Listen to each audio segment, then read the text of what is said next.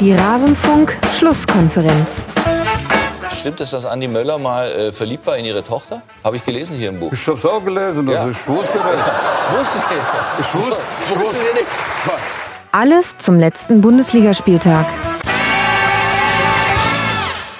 Ach ja, Dragoslav Stepanovic. Das waren schöne Zeiten. Und damit hallo und herzlich willkommen in der Rasenfunk-Schlusskonferenz in einer besonderen Ausgabe.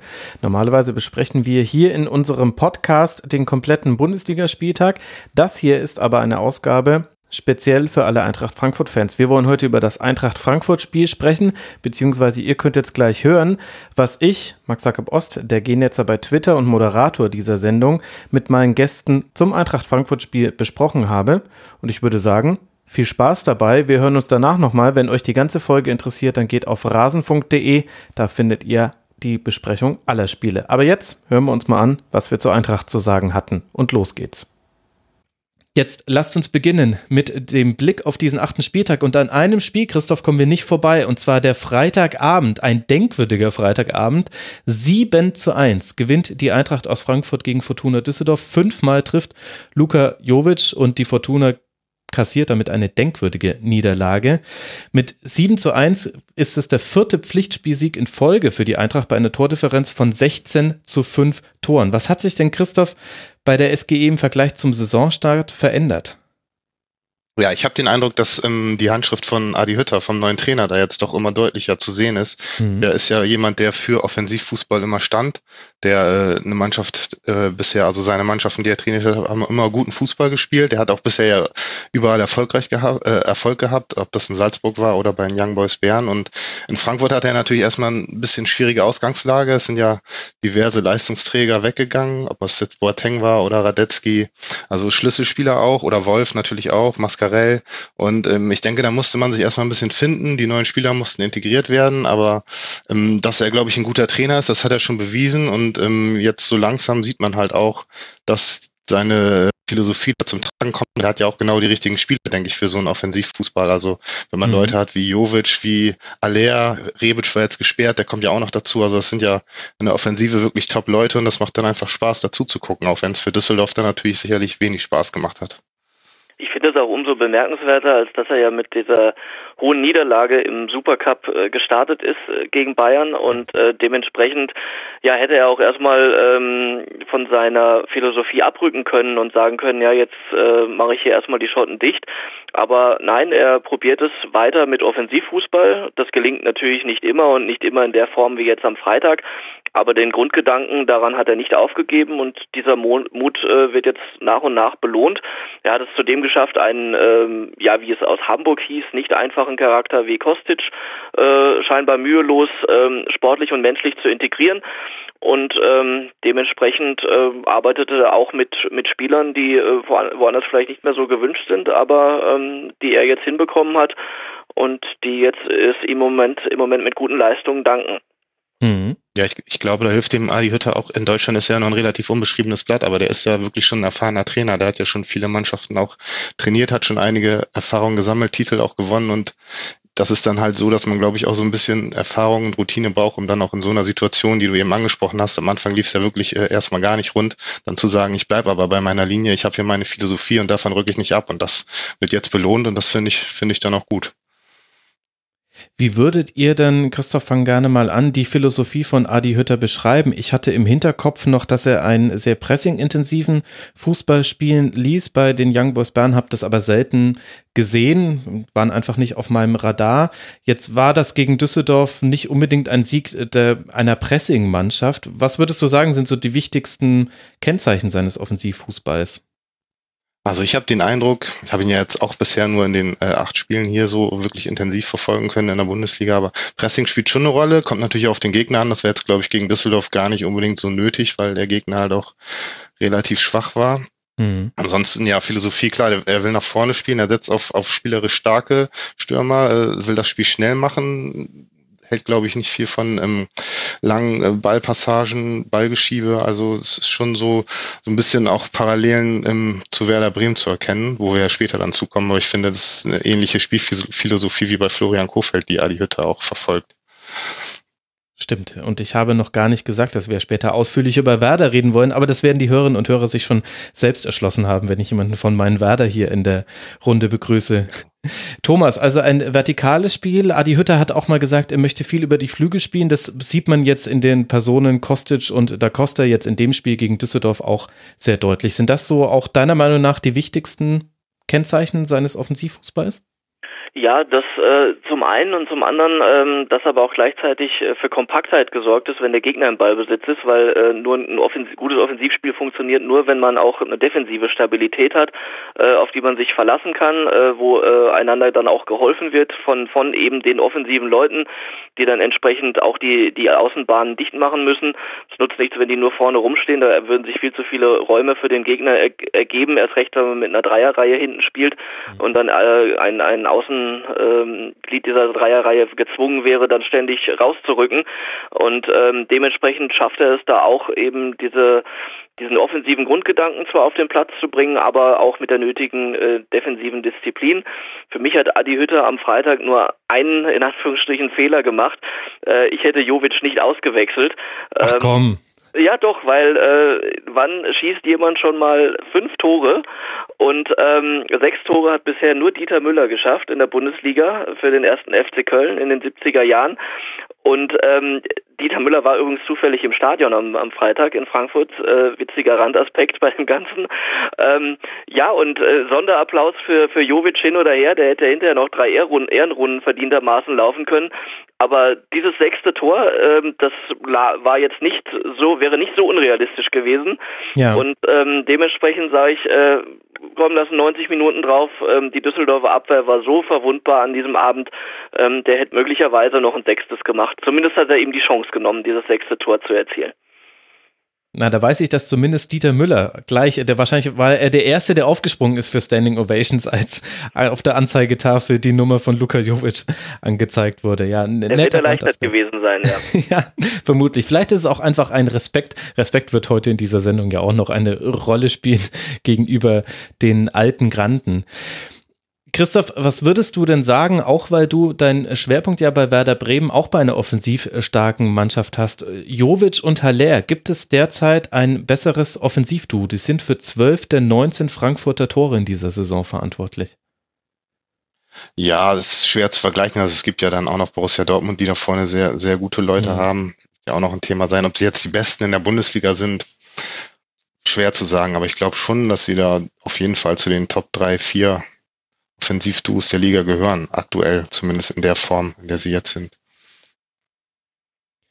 Ich fand das so interessant zu sehen, beim 2 zu 0 war das, wo Sebastian Haller den, den Ball kontrolliert mit dem, also in so einer Pose, die man häufig von ihm sieht, der Hintern in den Gegenspieler reingedrückt, möglichst weit weg vom Ball und er hat aber immer den Fuß am Ball und dann zieht er ihn doch so zurück und chippt den zu Jovic und der macht den dann Volley rein. Da ging halt auch alles, vielleicht war es auch das 3 zu 0. Ich komme bei den Toren, kann man schon mal durcheinander kommen, bei sieben Stück. Aber da habe ich mir gedacht, wie will man sowas eigentlich verteidigen, wenn man der Verteidiger ist, der in seinem Rücken steht? Ich finde, Haller hat es in dieser Saison noch mehr auf die Spitze getrieben, was man in der letzten Saison vor allem in der Hinrunde sehen konnte, dass er einfach eine Fähigkeit hat, sein, seine Größe so einzusetzen, dass der Ball kaum spielbar ist für den Verteidiger, der irgendwie in seinem Rücken steht. Ja, das, das äh, kann man eigentlich auch kaum verteidigen, wobei das weniger mit der, mit der Größe oder Körperlänge dann zu tun hat, sondern einfach, wie geschickt man das macht. Ich kann mich erinnern zu aktiven Zeiten von Bruno Labbadia, der war ja jetzt auch äh, kein Riese im Sturm körperlich. Äh, ähm, der hat das auch perfekt gemacht, den Ball abgeschirmt, indem, mhm. in, indem er genau das gemacht hat, was du gerade beschrieben hast. Hintern raus, Körper zwischen Ball und Gegner und dann hast du nur die Chance, entweder bist du vorher am Ball oder du musst so geschickt stehen, dass er nichts weiter macht, äh, oder du kannst nur äh, dich mit dem Foul behelfen. Und wenn man das äh, dazu natürlich noch mit so einem robusten Körper abschirmen kann, dann ist es natürlich noch doppelt gut. Und äh, ja, all das vereint er und das ist natürlich dann, kommt ihm zugute, da in dem Fall dann als, als Vorlagengeber. Und trotzdem muss man sagen, ähm, bei aller Wertschätzung für Eintracht Frankfurt und auch nur diesen, diesen hohen Sieg, aber ähm, da müssen wir natürlich dann auch gleichermaßen über Düsseldorf reden. Das hatte nicht annähernd Bundesliga-Niveau, Ja. was die äh, gespielt haben, was die da verteidigt haben. Die Innenverteidiger haben sich ständig rausziehen lassen, äh, wodurch Riesenlücken entstanden sind. Das ist nicht allein ihre Schuld. Warum mussten die raus? Weil die Sechser irgendwo rumturnten, wo sie nicht hingehörten. Und ähm, dementsprechend äh, ja, stand die äh, Dreierreihe, ab, äh, die Dreierabwehrreihe auf dem Papier, war aber auf dem Platz wirklich nie existent, zumindest nicht dann, wenn es drauf ankam. Und äh, dementsprechend entstanden da diese Riesenlücken, in denen die Frankfurter eigentlich immer oder ganz oft nach demselben Muster vorgestoßen sind und diese Räume ausgenutzt haben, äh, gepaart dann mit individueller Klasse und auch noch mit Spielglück, äh, sprich dann auch so sensationelle Tore wie dieser Seitfallzieher, der geht auch nicht jeden Tag rein. Da kam vieles zusammen, aber ähm, Düsseldorf hat ganz, ganz kräftig mitgeholfen und ähm, ja, das war, äh, ich habe die vor zwei, drei Wochen schon in Nürnberg gesehen, live im Stadion, die Düsseldorfer. Das war schon eigentlich erschreckend, was sie da geliefert haben, Mhm. ähm, 0 zu weil 3 Nürnberg ist, äh, hatte nun auch nicht äh, Gala-Potenzial im Moment äh, und die haben trotzdem relativ ungefährdet 3 zu 0 gewonnen. Und ähm, da ist dieses äh, 1 zu 7 jetzt fast die logische Folge daraus, wenn man dann auf eine Mannschaft trifft, die eben Offensivqualitäten hat wie Frankfurt. Und da muss Düsseldorf schnellstens etwas ändern. Ehrlich gesagt weiß ich nicht was, weil viel kompakter von der Aufstellung her kann man sich nicht erstmal formieren. Ähm, dann, äh, wenn die jetzt mit Viererkette gespielt hätten, hätte man einen anderen Ansatz. Äh, jetzt waren es schon drei bis äh, respektive fünf immer hinten und trotzdem waren diese Lücken da. Ähm, und nach vorne geht sowieso kaum was. Äh, sprich, Entlastung ist sehr, sehr wenig und ja, ich sehe da eigentlich wenig, äh, wenig Ansätze, wie das besser werden sollte bei der Fortuna. Was ein bisschen schade ist, weil sie eigentlich ähm, ja in der zweiten Liga anders gespielt haben. Logischerweise, da waren sie auch auch öfter äh, dominanter, sind sie dominanter aufgetreten ähm, mit mit wachsendem Selbstvertrauen. Die waren ja jetzt hatten ja nicht unbedingt den Aufstieg auf den Zettel. Das hat sich so ergeben letzte Saison. Und ähm, ja, dieses Selbstbewusstsein schwindet natürlich jetzt in der Bundesliga von Spiel zu Spiel. Und ähm, sie waren auch schon bei dem Sieg gegen Hoffenheim eigentlich äh, unterlegen, äh, was, was Torchancen und alles Mögliche anbelangt. Da haben sie sich dann dieses Glück noch erarbeitet und ja, äh, also danach lief auch dann daheim schon nicht mehr viel gegen Schalke verloren und so weiter und äh, es wird ganz, ganz schwierig, wie die noch die Kurve kriegen sollen. Ähm, aber es muss sehr bald passieren. Ähm, mal schauen, was Friedhelm Funkel sich da einfallen lässt. Christoph, wie würdest du denn das einordnen? Thomas hat das ja gerade schon richtigerweise angesprochen. Der Saisonstart war eigentlich ganz positiv. Nach vier Spielen, zwei Unentschieden, ein Sieg. Mit ähm, dem letzten Unentschieden, das war 0 zu 0 in Stuttgart, was man durchaus auch hätte äh, gewinnen können. Und dann eben gegen Leverkusen verloren, in Nürnberg verloren, zu Hause gegen Schalke verloren und jetzt diese richtige Abreibung gegen Eintracht Frankfurt.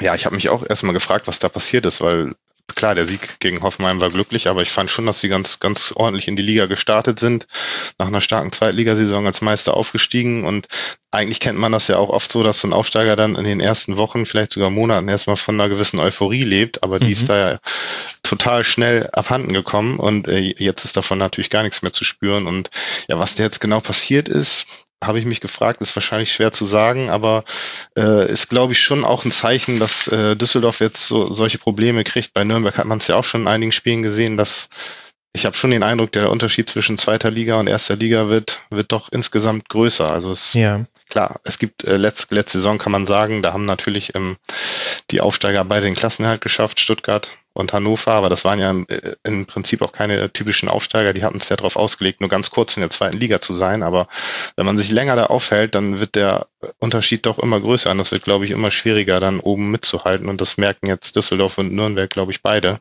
Mhm. Und was Und auch jedes Jahr bestätigt wird in den letzten Jahren äh, quasi durch die Relegationsspiele. Also Genau, auch da, äh, wenn man sieht, was Wolfsburg letztes Jahr für eine Katastrophensaison gespielt hat und Kiel, ähm, wie die eigentlich ähm, ja im Aufwind waren und so weiter und sich da diesen dritten Platz erkämpft haben. Und dann ähm, war es dann unterm Strich dann doch recht deutlich für Wolfsburg.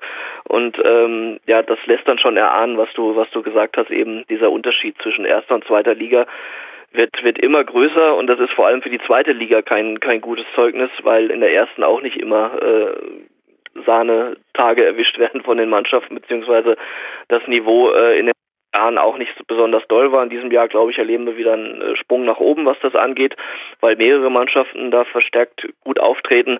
Aber insgesamt ist es natürlich schon bedenklich, was die zweite Liga dann liefert und Das ist aber dann letztlich auch eine finanzielle Frage, womit, ja. wodurch sollen Mannschaften wie Düsseldorf und Nürnberg sich da auch adäquat verstärken können, um da auch mithalten zu können. Das ist dann ein Teufelskreis, aus dem sie ja nicht oder erst ausbrechen, wenn sie tatsächlich den Klassenerhalt schaffen und dann neue finanzielle Möglichkeiten sich vielleicht auftun dadurch.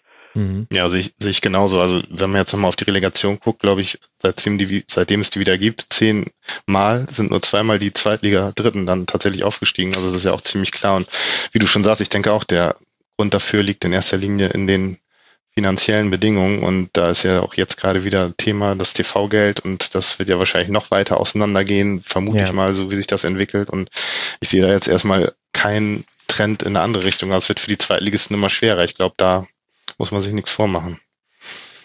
Ja, sie müssen auf jeden Fall über ihren Kapazitäten spielen, über ihren finanziellen Kapazitäten. Das hat sowohl der erste FC Nürnberg als auch Fortuna haben das in der Saison schon geschafft, aber eben nicht dauerhaft. Dazu gehört vielleicht auch, dass alle in der Defensivbewegung mitmachen. Das ist mir gegen Eintracht Frankfurt zum wiederholten Mal jetzt in den jüngeren Spielen von Düsseldorf aufgefallen, dass nach Ballverlust nicht alle sofort hinter dem Ball zurückgegangen sind, die hinter dem Ball sollen. Also einen lassen sie ja meistens vorne ein bisschen abwarten an der Mittellinie. Und das ist halt dann zu wenig, vor allem auswärts bei einer so starken Mannschaft. Wir haben jetzt Luka Jovic vielleicht gar nicht so gelobhudelt, wie er es verdient hätte, aber er wurde ja überall anders gelobhudelt. Deswegen sparen wir das an, an der Stelle. Die Eintracht Frankfurt-Fans wissen sowieso, was sie an ihm haben. Für Eintracht geht es jetzt weiter zu Hause gegen Limassol und dann eben beim ersten FC Nürnberg auswärts. Und Fortuna Düsseldorf empfängt, empfängt zu Hause den VfL Wolfsburg. Das ist natürlich ein interessantes Spiel, wenn man sich so die Konstellation anguckt. Und ja, ich glaube, ihr habt ein paar richtige Dinge angesprochen, was da die zweite Liga angeht. Da könnte ich noch ganz viel Zeit mit euch äh, verbringen, aber wir haben ja noch viele andere Spiele, über die wir auch sprechen wollen. Unter anderem ein 4 zu 0 von Borussia Dortmund beim VfB Stuttgart. Genau 25 Minuten war Mankes. So, und das war er, der Teil aus der Rasenfunk-Schlusskonferenz zu Eintracht Frankfurt. Wie gesagt, wenn euch alle Spiele interessieren, dann geht doch mal auf rasenfunk.de. Da findet ihr unsere ganze Spieltagsbesprechung und noch viel mehr. Wir sprechen auch immer wieder über europäische Top-Ligen. Wir sprechen über zeitlose Themen des Fußballs. Hört mal rein im Rasenfunk. Ansonsten hören wir uns sehr gerne wieder, wenn ihr mögt, hier an diesem Ort und an dieser Stelle dann wieder zur Eintracht Frankfurt. Macht's gut. Ciao.